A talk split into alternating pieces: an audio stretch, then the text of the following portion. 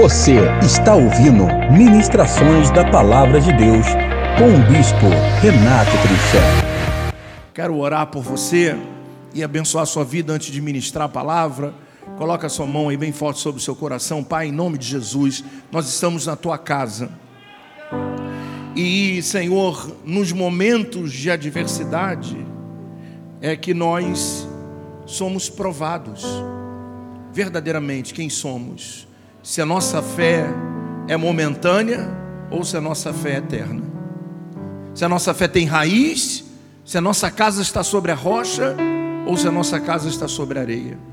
Vivemos um momento terrível no país de tristeza, de dor, de lamento, não só aqui, mas em todo o mundo. Mas a igreja precisa estar de pé, porque haverá um encontro da noiva com o noivo, e isso está próximo. Mas o Senhor não vai vir buscar uma igreja murcha, uma igreja ter com, com medo, porque o Senhor não tem nos dado espírito de medo, mas espírito de poder, aleluia, de graça.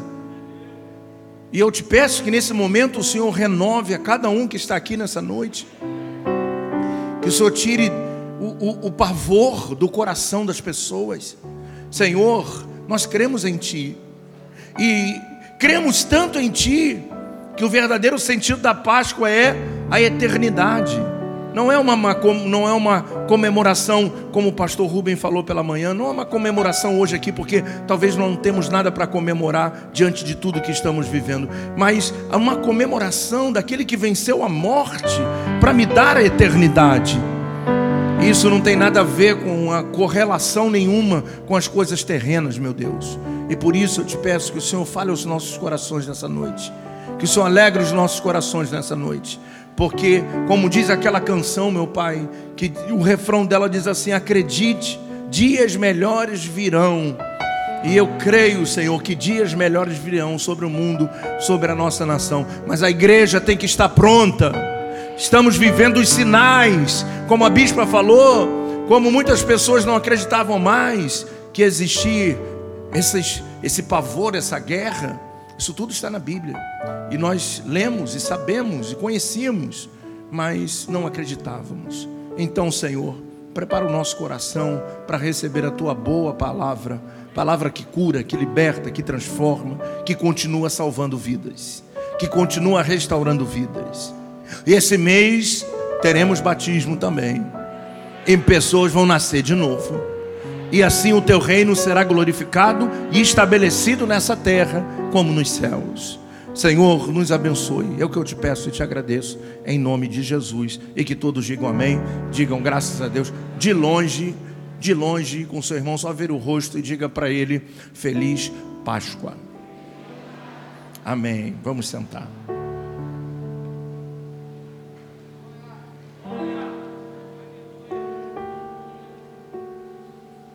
Eu queria que você abrisse a sua Bíblia em Êxodo, no capítulo 12.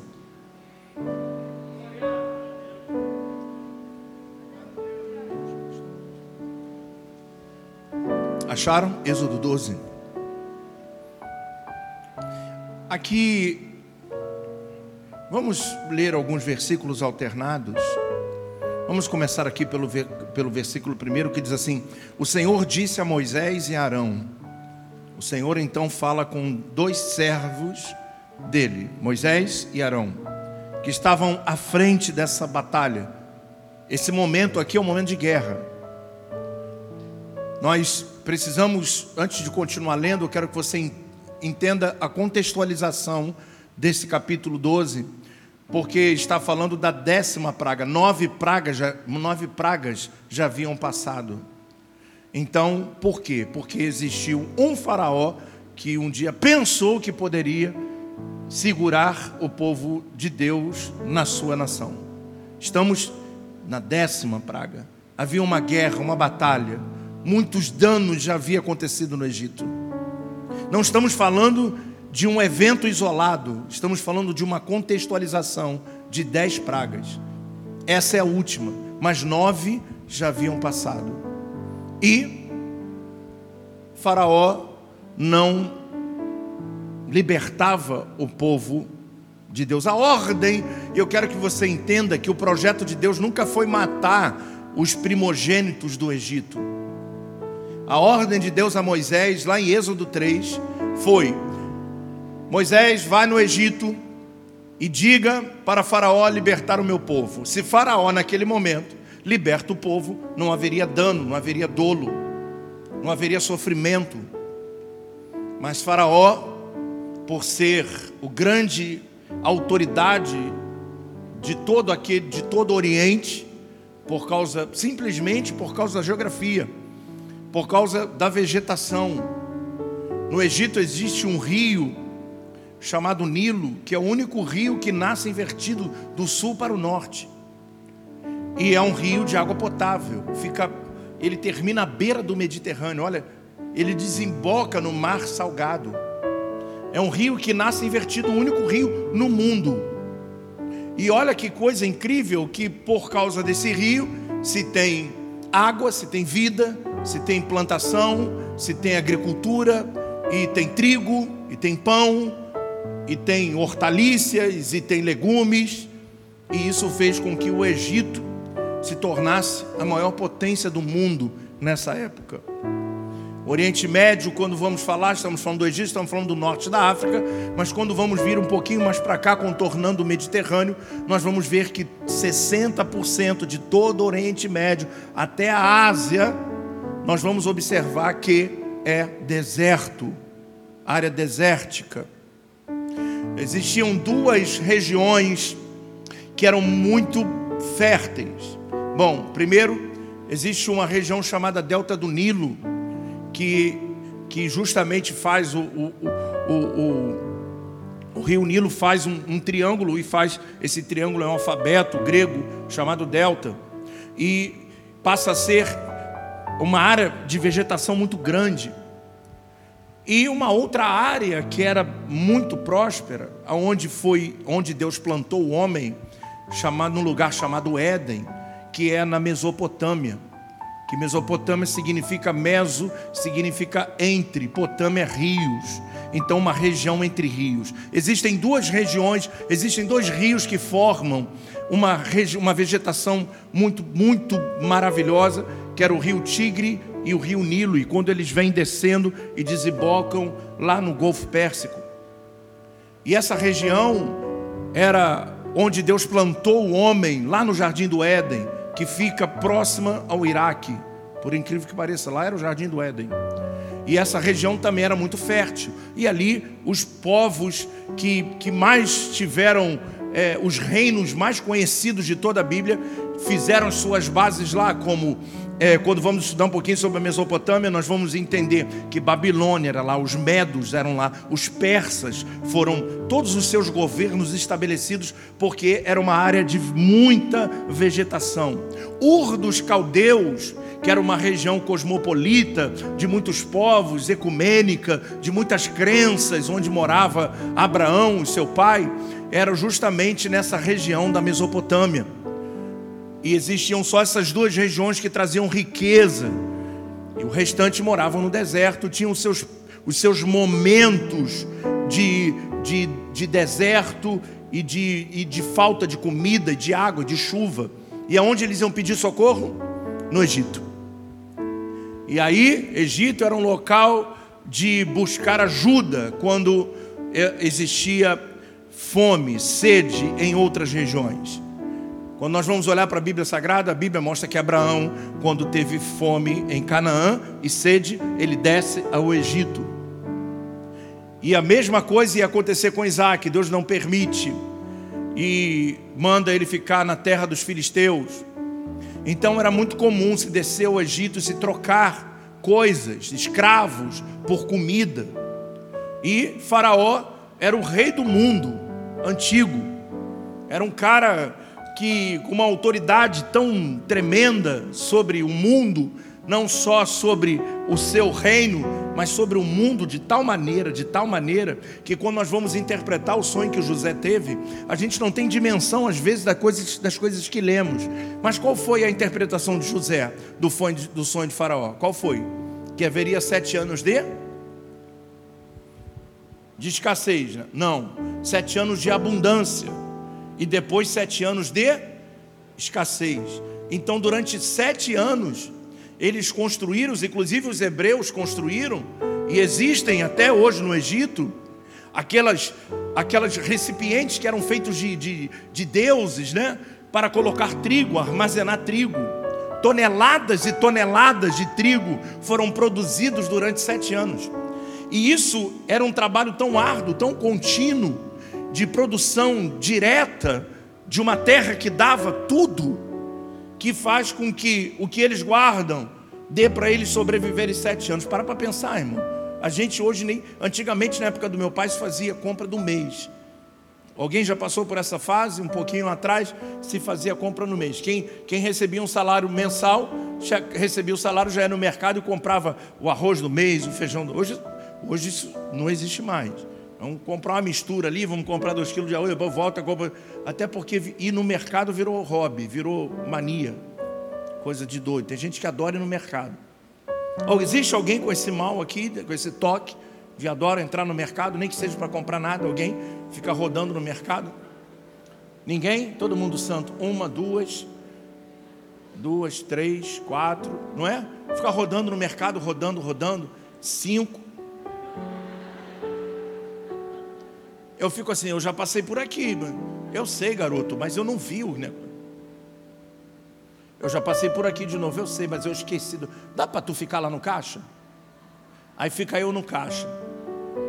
Quer ver uma coisa que, quando a mulher faz que irrita um homem, é mandar ele ficar no caixa. A, a coisa mais difícil para mim, porque por incrível que pareça, eu sou tímido, é eu ficar no caixa. Outro dia, a gente foi comprar um negócio na loja americana, ela falou assim: fica no caixa. Eu falei, cara, tem ninguém ali fica no caixa. Aí estou eu no caixa. Aí estou assim, pode passar, irmão. Aí, pode passar, irmão. Aí eu, André! Pode passar, irmão, ela. Lá não sei onde. Cara, eu, não sei porque que eu fiquei ali, que eu fiquei. Passou uns 30 na minha frente. A mulher do caixa ficou olhando e falou assim: rapaz, deve ser doente. Ele está guardando a vaga de quem? Já passou 30. Né? Mas às vezes as mulheres fazem isso. Então, se fazia a compra do mês, aquela coisa toda, tinha muita. É, existia isso, a cultura vai mudando, o tempo vai mudando, a logística vai mudando, até porque hoje em dia não dá mais tempo para ficar tanto tempo no mercado, cada dia mais o nosso tempo está se estreitando, apertado, e cada dia mais temos que ter dois trabalhos, e, e criança, e leva para a escola, e pega da escola, e essas coisas. Tudo bem que agora não está indo à escola, e aí os pais estão tristes com esse negócio de falta de escola porque a ida para a escola é aquele momento de paz, de refrigério. E as crianças em casa, sem poder ir para lugar nenhum, sem shopping, sem não sei o que, eles quebram copo, eles pulam na mesa, eles escrevem na parede, porque faz parte, as crianças também estão depressivas. E elas precisam fazer alguma coisa. E não dá mais para ver Peppa, que já enjoou a Peppa, já acabou todos os capítulos da Peppa, do, do, do, de tudo quanto é lugar. E as crianças também que precisam fazer alguma coisa. E é, nós vivemos um mundo hoje muito globalizado. E nessa época aqui do, de Faraó, era uma época em que o mundo, por causa da, da sua é, geografia, por causa da realidade que existia no mundo, o Egito então era a maior potência do mundo. E olha que coisa interessante: tem um cara que ele é um líder, é um líder nato, é um cara de coragem, que Faraó era um cara de coragem, como vamos examinar. Eu tenho um livro que chama-se Examinando o Perfil de Faraó. E foi um cara, foi um cara de muita coragem, né? E até o final da vida morreu corajoso por um propósito. Errado ou certo, ele morreu por um propósito. Pior quando se morre por propósito nenhum de vida. Se vive por viver, né? Ele tinha um propósito. E ele, por algum momento, olhando para a história, quando José recebe os seus irmãos lá, é, e recebe o seu pai, vem cerca de 70 pessoas que descem do Egito por causa do, do mesmo problema. A terra árida, não tem, não tem comida, não tem é, água, e eles vão descer o Egito, chegam lá, encontram José. E José os guarda lá no Egito, quase 70 pessoas. Eu estou falando que já haviam passado 430 anos e agora aquelas 70 pessoas se tornaram em 3 milhões de pessoas. Então agora o Faraó ele tinha uma nação dentro da sua própria nação e como escrava. Então é diferente do, do sentimento escravo que houve no Brasil e nós precisamos entender isso para compreender o texto. Eu estou na introdução, compreendam isso, porque na, na, na, escravatura que houve no Brasil era para massacrar os negros, era para fazer eles trabalharem muito, para dar dinheiro, para dar. Mas a ideia do, dos egípcios não era essa. Por incrível que pareça, no Egito, os hebreus tinham suas casas, tinham suas residências. Eles só trabalhavam e não podiam sair de, de lá, mas trabalhavam para o Egito. Eles estavam longe da sua terra. Mas eles não eram escravos que viviam apanhando, eles andavam no meio dos hebreus, eles conviviam com os hebreus. E mas até então, até se levantar um faraó que não conhecia José, para os hebreus estava bom o Egito. Eu quero que você entenda o, lado B do disco de Gênesis 12. Porque até se levantar um faraó que começou a maltratar o povo, ser escravo era bom para eles. Eles nunca clamaram a Deus durante 430 anos. Quer dizer, nós vamos olhar para a Bíblia, cada geração tem 100 anos. Eu estou falando de quatro gerações. Eu estou falando do tataraneto, do, do bisneto, do, do vovô e do papai. Eu estou falando de quatro gerações que moraram naquela terra, foram escravos e nunca se incomodaram com isso que, que se acostumaram em ter aquela vida, viver aquela vida. Mas a Bíblia diz que se levanta um faraó que não conhecia José e começa a oprimir o povo hebreu. Aí diz que esse povo hebreu começou a clamar a Deus. E Deus ouve o clamor deles e levanta Moisés para tirá-los do Egito. Sem clamor não tem libertação. Sem clamor, Deus não pode responder. Sem abrir a boca, sem pedir socorro, que clamor é gritar, é pedir socorro. Então, quero levar você que nós precisamos olhar as dificuldades e as adversidades da vida, principalmente do que estamos passando nesse momento, como uma oportunidade de entender que Deus quer mudar a nossa maneira de viver. Eu quero mostrar a você que, se para muitas pessoas essa pandemia tem mostrado e dado lições para ricos, para pobres, não tem classe social, não tem diploma mais, não tem mais rico, pobre, está pegando todo mundo. E olha que coisa interessante: muitos crentes, ou talvez você pode confirmar isso dentro do seu coração, eu não estou julgando ou falando alguma coisa, mas com certeza, se tivéssemos hoje uma oração de meia-noite sem pandemia, teríamos 10, 12 pessoas orando. Mas por causa da pandemia, nos despertou a oração e a necessidade de orar. Então eu quero que você entenda que quando se levanta um faraó que não conhecia Deus, Deus estava no controle disso. Porque Deus queria que esse povo despertasse para sair dali, porque ali não era lugar deles ficarem.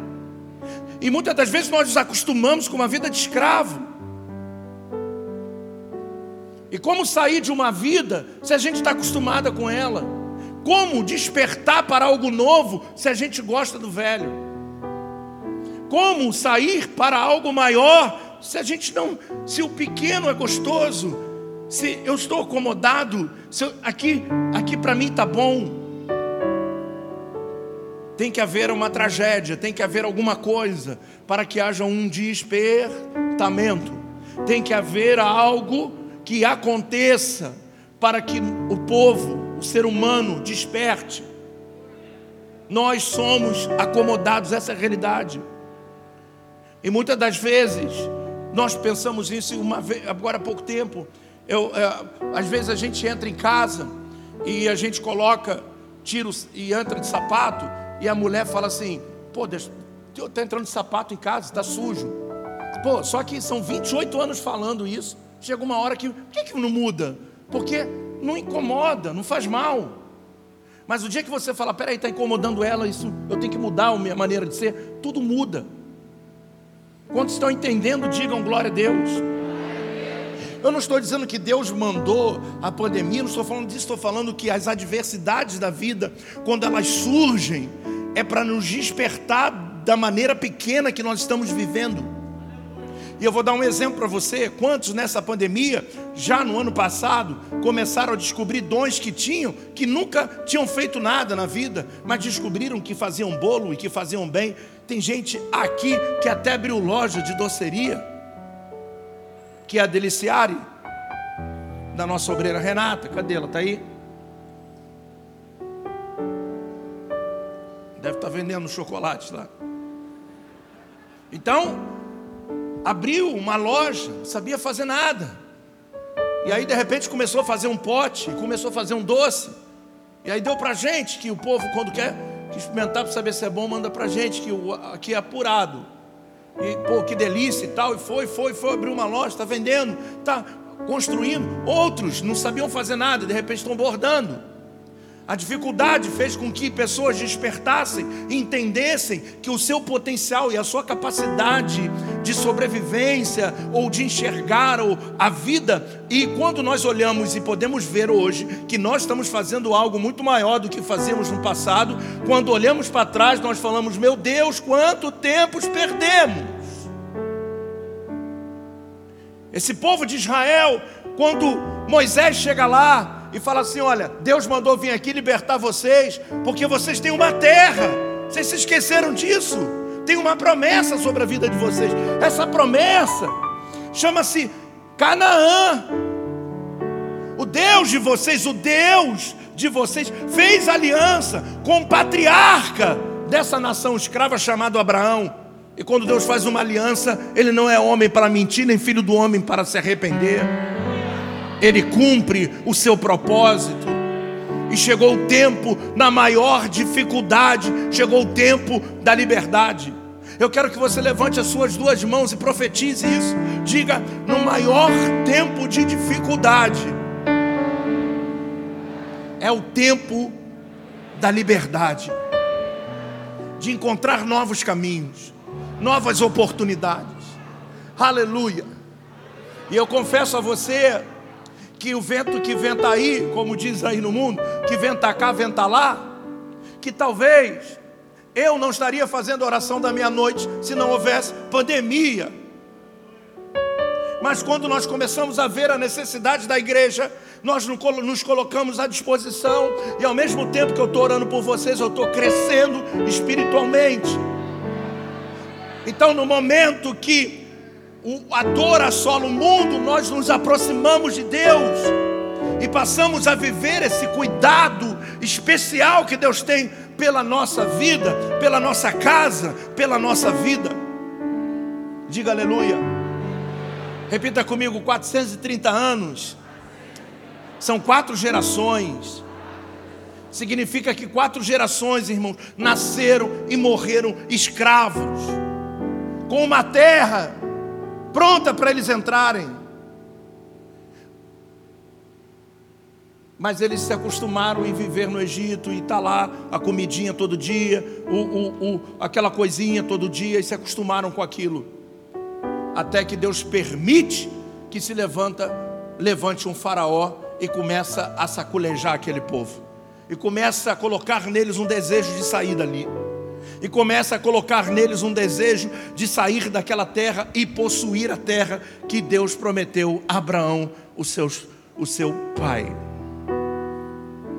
E aí eles começam então a clamar: Senhor, estamos aqui no Egito, olha o que estão fazendo conosco. Apertaram o cerco, batiam nos hebreus, eles tinham toque de recolher, vocês sabiam disso? Eles tinham lockdown nesse período, quando se levantou, oito horas, todo mundo em casa, ninguém pode sair da sua casa. E aí as crianças ficaram tolhidas, não poderia mais se juntar um hebreu de um egípcio. É só estudar a história do Egito. E nós vamos observar que eles começaram a oprimir, eles perderam aquilo pouco que eles tinham ainda, eles são tolhidos, e isso faz com que eles busquem a Deus. E a verdade é que o ser humano só busca Deus quando a coisa aperta. Mas louvado seja Deus por isso, que talvez seja a única maneira de Deus chamar a nossa atenção da necessidade que nós temos de depender dele. Nós vivemos um momento que não tem medicação, que não tem nada que possa fazer alguma coisa a não ser o próprio Deus para nos guardar e nos livrar de todo mal.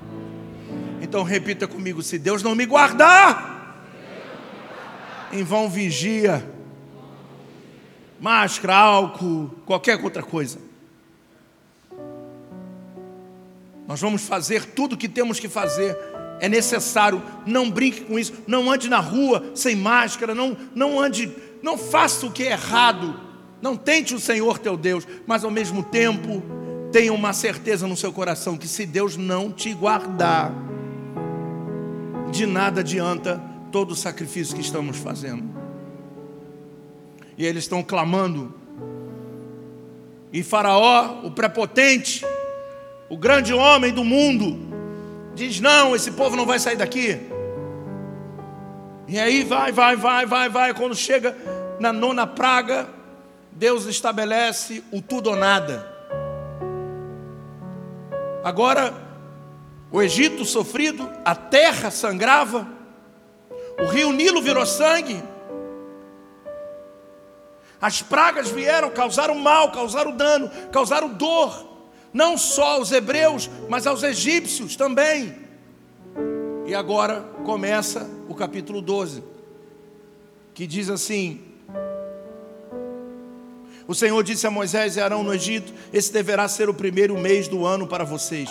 Digam a toda a comunidade de Israel que no décimo dia desse mês, todo homem deverá separar um cordeiro ou um cabrito para sua família, um para cada casa. Se uma família for pequena demais, para um animal inteiro, deve dividi-lo com o seu vizinho mais próximo, conforme o número de pessoas e conforme cada um puder comer.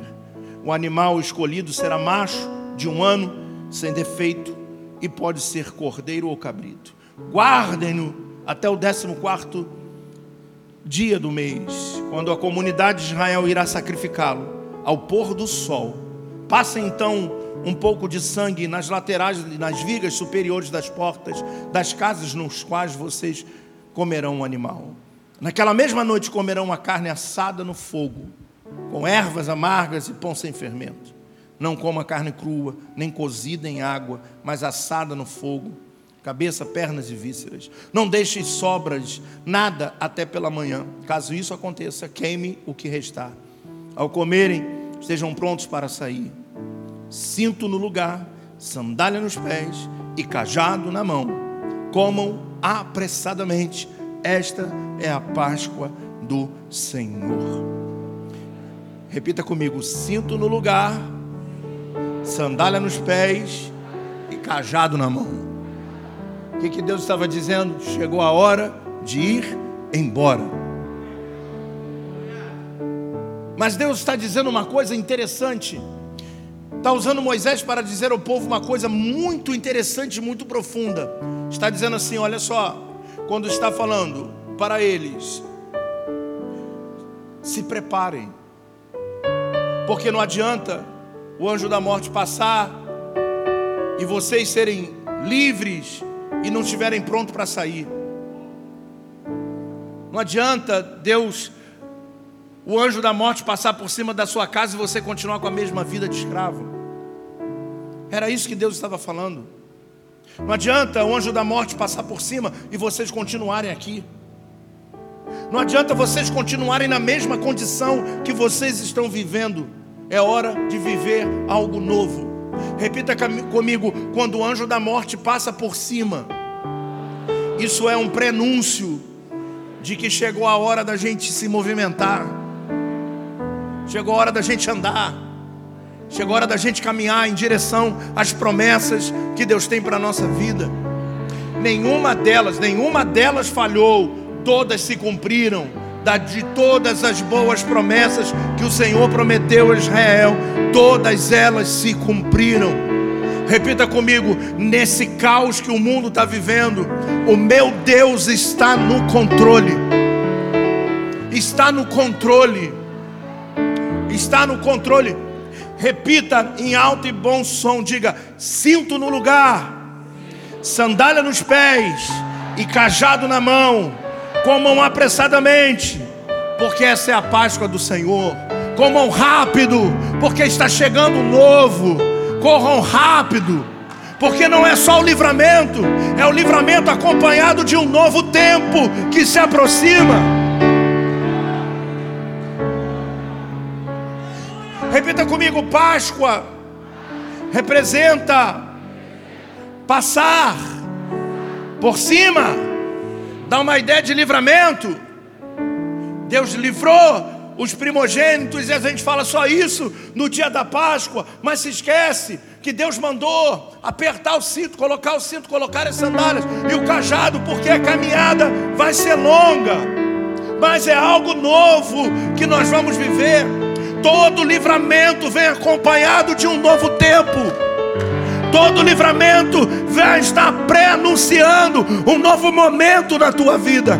Eu quero profetizar sobre a tua vida que Deus te dê capacidade de ir além da potencialização desse vírus. Deus vai te dar estratégia para você viver esse momento. Você vai descobrir dons, talentos, coisas novas que Deus está proporcionando à sua igreja. Tem algum homem de Deus aí para dar uma glória a Deus bem alto. Se tem uma mulher de Deus para dar uma glória a Deus bem alto. Então repita comigo todos em alto e bom som. Alto e bom som. Cinto no lugar. Sandália nos pés. E cajado na mão. Comam apressadamente, porque é chegada a Páscoa do Senhor é chegado o livramento da igreja.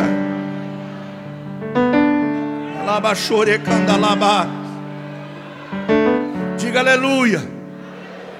Diga aleluia. Diga um aleluia bem alto. Diga para você mesmo: Deus não me chamou para ser escravo. Deus me chamou para ser livre. Livre. Livre livre, livre para adorar, a mente livre, livre para acreditar que amanhã Deus vai te guardar, terça-feira Deus vai te guardar, quarta-feira Deus vai te guardar.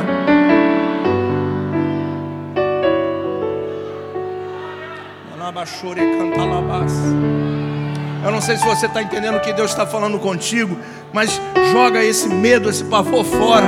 Entenda que a Páscoa significa vai passar por cima, mas tem que estar pronto para sair do Egito, para sair da escravidão, para sair daquele lugar que não pertence mais a você. Acabou, era o basta de Deus para um povo de judeu. Era o momento que Deus está dizendo: até aqui vocês viveram aqui dentro, mas de hoje em diante vocês vão viver na terra que eu prometi a seus pais.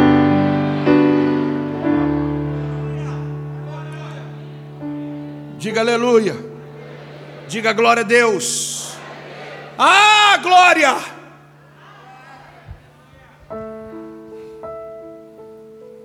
E nós temos que estar prontos para as oportunidades que Deus vai criar no meio do caos. Não adianta você ficar vendo os noticiários lá e arrasado, acabado, as oportunidades vão passar. E quando a oportunidade passar, você não tem cinto pronto, não tem sandália nos pés e nem cajado na mão. O que Deus quer é que você coloque o cinto, se prepara, se arma. Coloca a sua roupa. Fica pronto. Deus estava dizendo: até aqui vocês ficaram. Os seus antepassados sequer conheceram a liberdade. Mas vocês, essa geração, foi escolhida para ser livre. A liberdade não é externa, a liberdade está dentro. Paulo, quando escreve a Timóteo, ele estava preso em Roma, e Timóteo estava em Éfeso.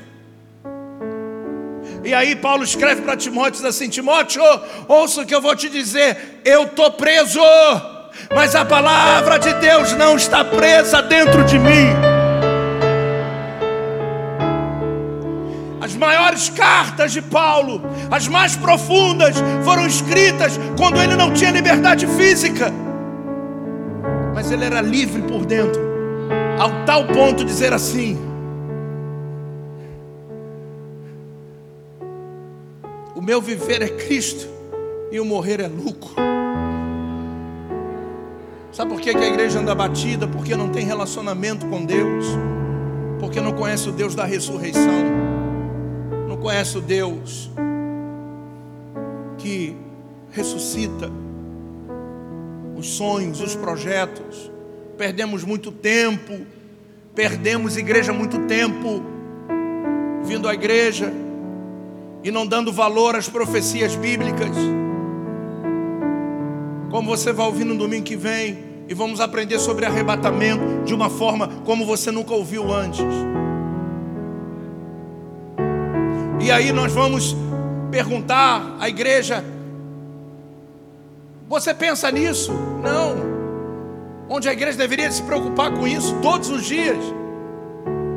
Porque eu vou falar uma coisa: existem crentes que estão sendo acometidos dessa enfermidade, estão morrendo, estão entrando no céu, o céu está vencendo. Mas talvez no dia do arrebatamento vai ter crentes que vinham à igreja, mas vão ficar e vão para o inferno. A questão não é como estão morrendo, é como você está vivendo. Essa é a diferença. Essa é a maneira pelo qual o nosso futuro será escrito. Essa é a maneira pelo qual nós enxergamos Deus, a sua bondade, a sua graça e a sua misericórdia. Diga bem alto: é chegada a Páscoa do Senhor. Diga aleluia. Diga aleluia. Diga aleluia. No versículo 21 diz assim: Então Moisés convocou todas as autoridades de Israel e lhes disse: Escolha um cordeiro, um cabrito para cada família, sacrifiquem-no para celebrar a Páscoa. Molhem um feixe de isopo no sangue que estiver na bacia e passem o sangue na viga superior laterais da porta. Nenhum de vocês poderá sair de casa até o amanhecer. Rapaz, teve crente que botou esse versículo para, para justificar o lockdown. Fique em casa. Quando eu li isso uma vez, eu falei, mas, mas onde o cara mamar, mamar, mamar, o que é que eu estou vendo? Mamar o quê? Mandou ficar em casa aquele dia, não mandou ficar em casa um mês. Fica em casa. Meu Deus, um texto sem contexto. E aí diz: olha, fique em casa até amanhecer, se guardem, porque o anjo da morte, quando passar, a gente tem, tem que estar dentro da casa. E eu quero levar você ao disco B do capítulo 12, ao lado B da fita, cassete, que não está tocando mais. Quando está falando, fique em casa. Quando vamos olhar para Cristo como o próprio sacrifício, como Cordeiro Pascual, e nós vamos falar de casa, nós vamos falar da igreja. Fica aqui dentro. Não saia daqui.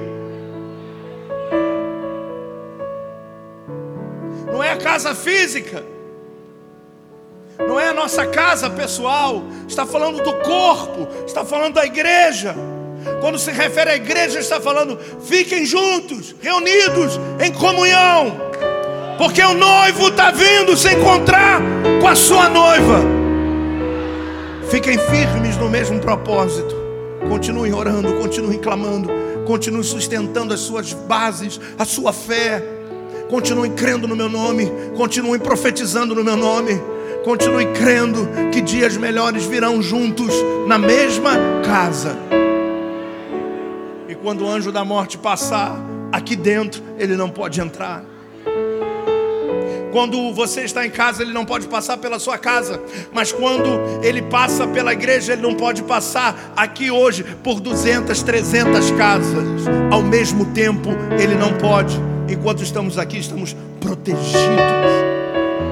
Porque estamos recebendo a palavra da vida, estamos recebendo ânimo, estamos recebendo força, estamos recebendo a palavra que nos sustenta, que nos liberta e nos tira a mente de escravos para viver a liberdade, ao ponto de um povo tão doido, esse povo chamado crente, que no meio do caos eles levantam a mão e glorificam e dizem glória a Deus por tudo.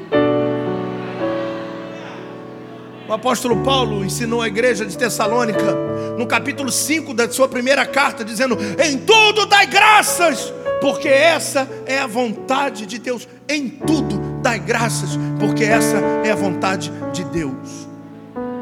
Em tudo dai graças. Está num pouco? Hoje, o pastor Rubem estava falando, talvez hoje você não teve oportunidade de comer o seu, o seu bacalhau você comia, de estar reunido com a sua família como você gostava. Mas fica tranquilo. Esse tempo vai passar. E nós vamos voltar. Pode ter certeza, creia nisso. Tudo vai voltar ao normal um dia. E aqueles que profetizaram, que creram, vão se orgulhar de ter louvado e engrandecido o nome do Senhor no meio do caos. Repita comigo: não existe deserto para sempre. Diga: não existe deserto para sempre. Não existe Egito para sempre. Não existe escravidão para sempre. Nada é para sempre a não ser a vida eterna. Chega um dia que Deus dá um basta. Chega um dia que Deus muda a sorte. Chega um dia que Deus transforma. Num dia comum, Deus falou: acabou, chega. O meu povo vai sair e ponto final. E ponto final. E não existe homem para levantar o nariz para Deus. Não existe homem com prepotência para desafiar o Deus dos deuses. É chegado. Coloque, prepare. E aí nós vamos ver tudo isso que você já sabe, conhece. Mas há uma coisa que interessante que, que acontece nesse momento da Páscoa, que primeiro a Páscoa ela tem um centro, tem alguma coisa que é o centro de tudo, e o centro de tudo é o cordeiro. Primeiro teria que se pegar um cordeiro, ele passa a ser o centro da Páscoa. Sem cordeiro, sem imolação, sem derramamento de sangue, não tinha livramento. O cordeiro é o centro de Êxodo 12. O cordeiro. E como é que era esse cordeiro? Hã? Puro. De um ano. Que não pode ser manco. Que não pode ter praga. Sem defeito. A morte de um inocente por aqueles que estavam condenados. Coloca aí para mim, por favor, João 1:29.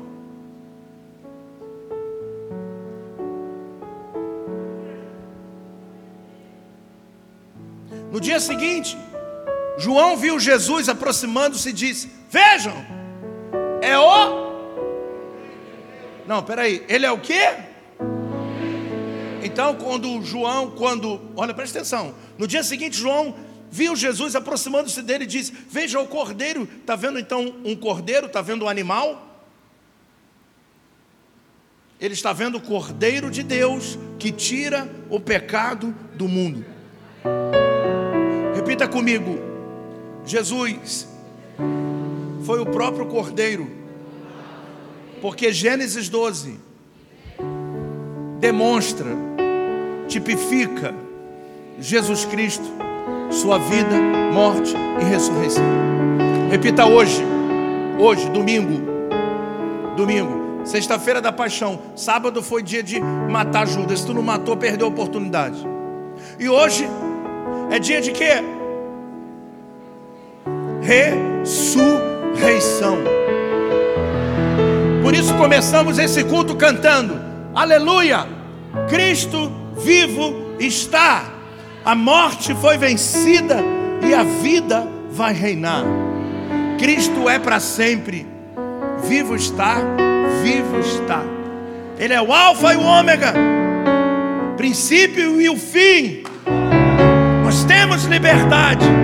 Foi quebrado todo o mal. Cristo é para sempre. Vivo está. Jesus alive. Quando nós chegamos no jardim do túmulo e que, e que vamos entrar literalmente no túmulo de José de Arimateia, está escrito na porta: He is not here. Ele não está aqui. É um impacto. Quando nós olhamos, ele não está aqui. E quando nós entramos, nós vamos ver aquele lugar vazio de um impacto espiritual incrível, porque naquele túmulo Jesus esteve, mas a morte não pôde segurá-lo por muito tempo, porque ele era o Cordeiro de Deus que venceu o mundo e que tirou o meu pecado, o seu pecado. Eis o Cordeiro de Deus. João não está vendo o animal, ele está vendo Jesus como sacrifício por ele, por mim, por você, pela igreja. Eis o Cordeiro de Deus que venceu a morte e tirou o pecado do mundo. Repita comigo: o meu, o meu Jesus é o Cordeiro que foi imolado. Só que o seu sacrifício, repita comigo, só que o seu sacrifício não só me libertou do Egito, mas me deu direito a viver como Ele eternamente, porque o seu sangue me salvou, me justificou, me regenerou Fez de mim um novo homem. Fez de você uma nova mulher. E isso o coronavírus não pode mudar. Isso as pragas não podem mudar, as dificuldades não podem mudar aquilo que já somos e que nos tornamos. Homens e mulheres de Deus com uma palavra de Deus nos lábios para dissipar as trevas, para dissipar a maldade. E nós vamos continuar nessa batalha, nessa guerra. Todo dia, meia-noite, vamos orar, vamos clamar. E esse vírus vai ter que ceder para a glória de Deus.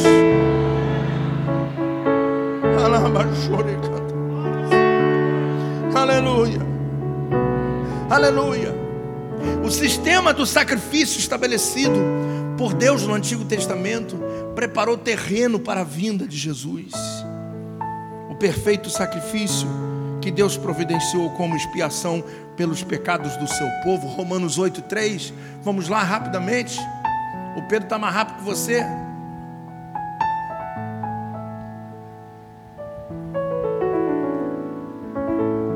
Porque aquilo que a lei fora incapaz de fazer por estar enfraquecida pela carne.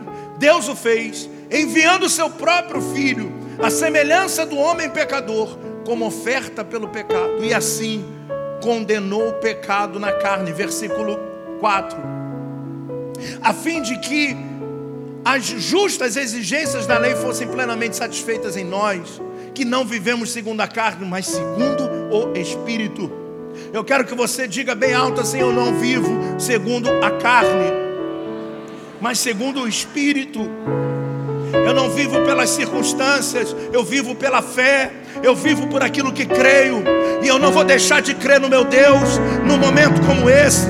Eu vou é confessar e professar o nome do Senhor e dizer que Ele cura, que Ele liberta, que Ele transforma porque Ele fez essa obra na minha vida, Ele fez essa obra na sua vida, e Ele quer nesse momento de caos. Deus está preparando a igreja, a igreja desperta, porque Deus, no momento de caos, a sua vida está guardada, a sua casa está guardada, mas o mundo está perdido, e Deus está aproveitando esse momento que o mundo está fragilizado, para que você abra sua boca para que você abra sua boca e leve a palavra de salvação aos perdidos.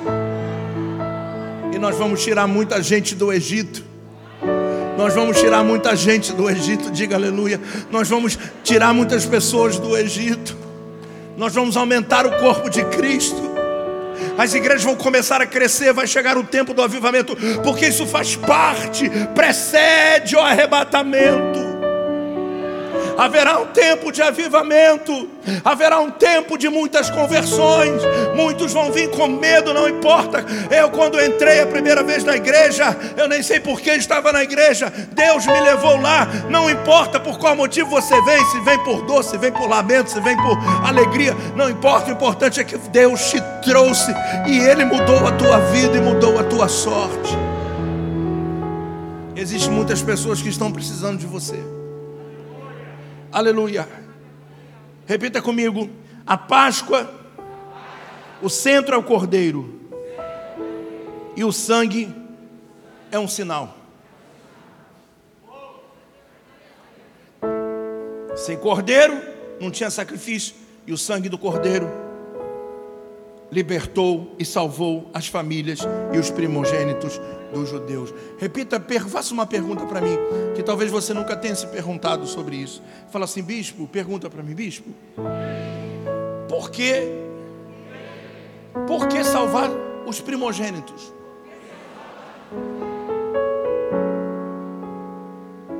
Ora.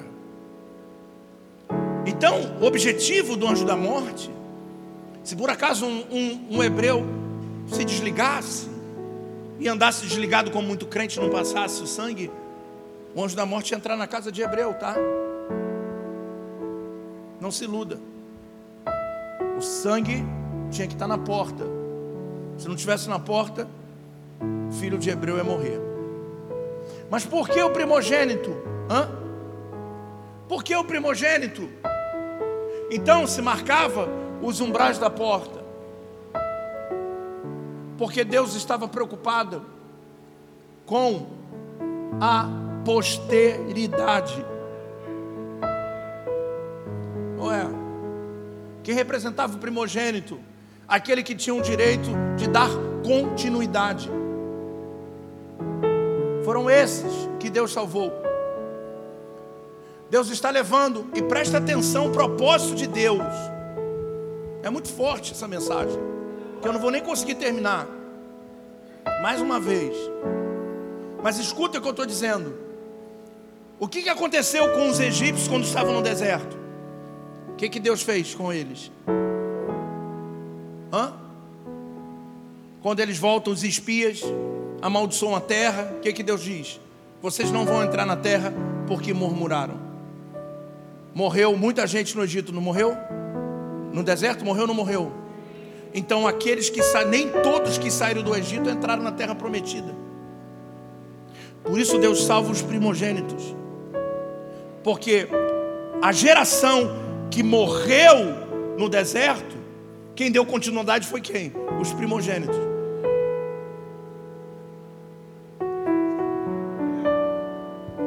É muito simples. Os primogênitos Morreram 700 mil homens e mais de 500 mil mulheres durante 40 anos no deserto, por murmurarem. Mas quem dá continuidade ao povo? Os primogênitos. Os pais morreram, mas os primogênitos continuaram.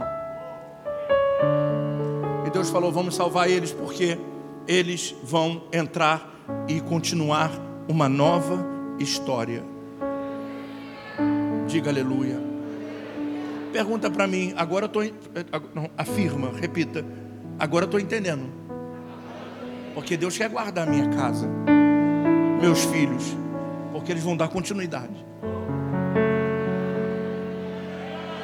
Porque as crianças, porque eles vão dar continuidade.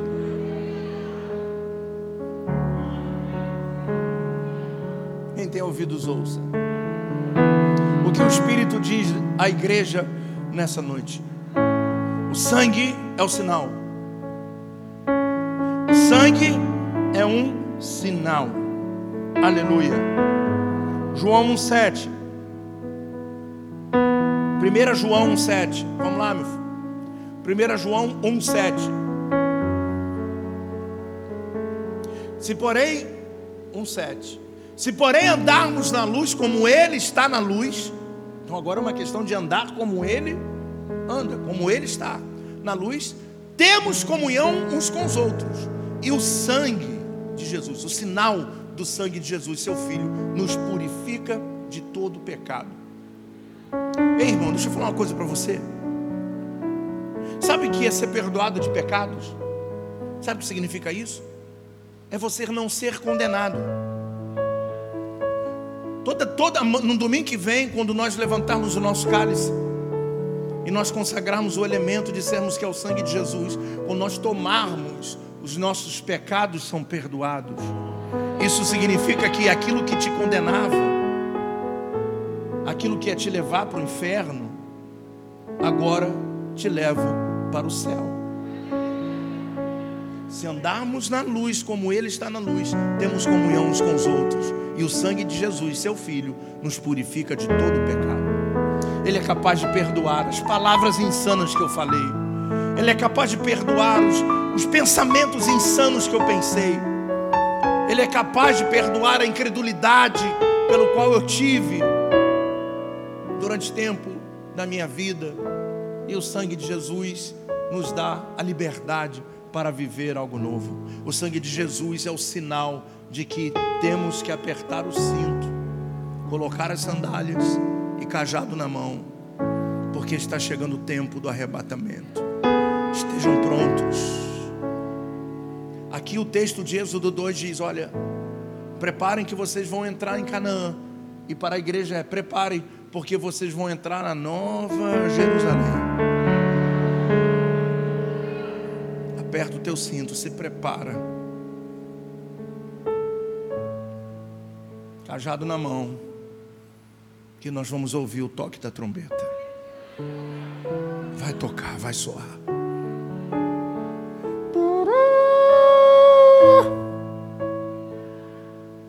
Piscar de olhos. Cadê André? Cadê o Renato? Cadê a Rosane? Cadê o Felipe? Cadê a Ingrid? Cadê o Williams? Cadê a Márcia? Cadê a Marcela? Cadê a igreja? A igreja estava pronta para se encontrar com o noivo. Isso representa a Páscoa. Se prepara se prepara. Se preocupe mais com a sua salvação do que com tudo isso que está acontecendo aí. Se preocupe mais em buscar mais a Deus do que tudo que está acontecendo. Se preocupe mais em se aproximar de Deus do que tudo que está acontecendo no mundo. Deus está guardando a nossa casa. Deus está guardando os meus netos as minhas filhas, os meus genros, a minha igreja. Todos os dias eu levanto e declaro que ninguém dessa igreja vai morrer dessa praga. Todos os dias, quando eu levanto, e todos os dias, quando eu vou, antes de fechar os meus olhos, eu digo: ninguém da minha igreja vai morrer dessa praga. Se você crer, só levanta a tua mão e glorifica a Deus. Você pode ter, eu tive, eu passei.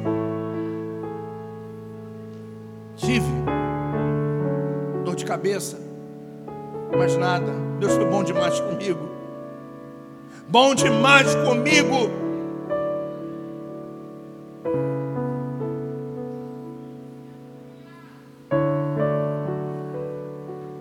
Curva sua cabeça, eu quero orar por você nessa noite.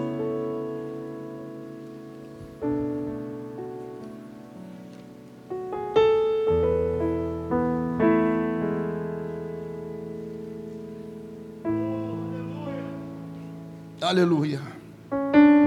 Aleluia. Nós te louvamos, Senhor. Porque a, a Páscoa tem uma mensagem. E a mensagem é vida ou morte. É morte para aqueles que não se arrependem e permanecem no seu mau caminho como Faraó. E é vida para aqueles que são remidos pelo sangue de Jesus. Em Apocalipse 22, 14 diz: Bem-aventurado aquele que lavam as suas vestiduras no sangue do Cordeiro, para que eles assistam direito à árvore da vida e entrem na cidade pelas portas. Que você possa estar debaixo do sangue do Cordeiro, com a garantia de vida eterna, através do seu sacrifício na cruz do Calvário. Que esse memorial, esse memorial de hoje, desse dia tão importante para nós cristãos, que representa a ressurreição de Cristo. E Jesus nos ensinou dizendo, ensinou seus discípulos dizendo assim: Olha, ouçam o que eu vou dizer a vocês. Eu sou a ressurreição e a vida. Aquele que crê em mim, ainda que morra fisicamente, viverá eternamente. Eu sou a ressurreição e a vida. Oh, aleluia. Obrigado, Jesus, porque nós não merecemos. Somos falhos, somos pequenos, somos tão pequenos. Nós, muitas das vezes, nós murmuramos, nós reclamamos, nós estamos com medo, nós duvidamos, não confiamos muitas das vezes no seu poder, na sua, na sua graça, na sua bondade. Perdoa-nos, Pai, nós somos pequenos. Somos pequenos para entender tudo isso. E nos ajuda, meu Pai, nos ajuda a olhar para o Autor e Consumador da nossa fé, Jesus Cristo, Senhor dos Senhores. Liberta-nos de um cativeiro mental, de pessoas que só pensam na morte, que estão imbuídas por esse sentimento maligno pelo qual a mídia tem passado é uma realidade, isso é real. Mas nós cremos em Ti, meu Pai, e nós estamos buscando a Sua face, como o povo de Israel estava pedindo socorro, e o Senhor os socorreu e os livrou da mão de Faraó. Você acabou de ouvir mais uma ministração da Palavra de Deus com o Bispo Renato Trincher. E que Deus te abençoe, rica e abundantemente.